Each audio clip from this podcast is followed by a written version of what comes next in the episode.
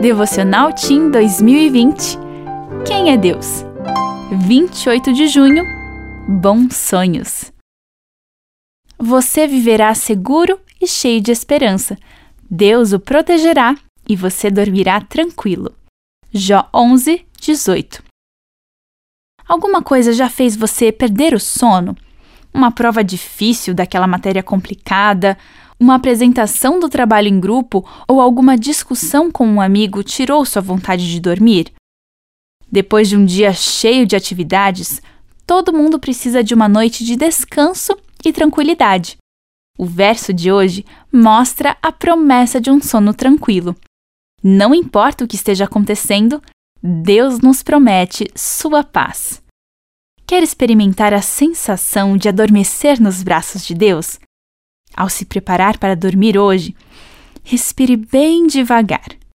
Puxe o ar pelo nariz e solte-o aos poucos pela boca. Faça isso umas cinco vezes. Agora, tente se lembrar das coisas que aconteceram no seu dia. Não tenha pressa. Pense em cada uma. Aproveite para conversar com Deus sobre tudo o que você fez. Você pode fazer isso de joelhos, ainda antes de ir para a cama.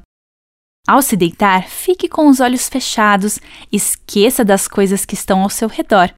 Não pense no celular, no computador ou em nada que possa chamar sua atenção. Concentre-se em Deus e em sua bondade.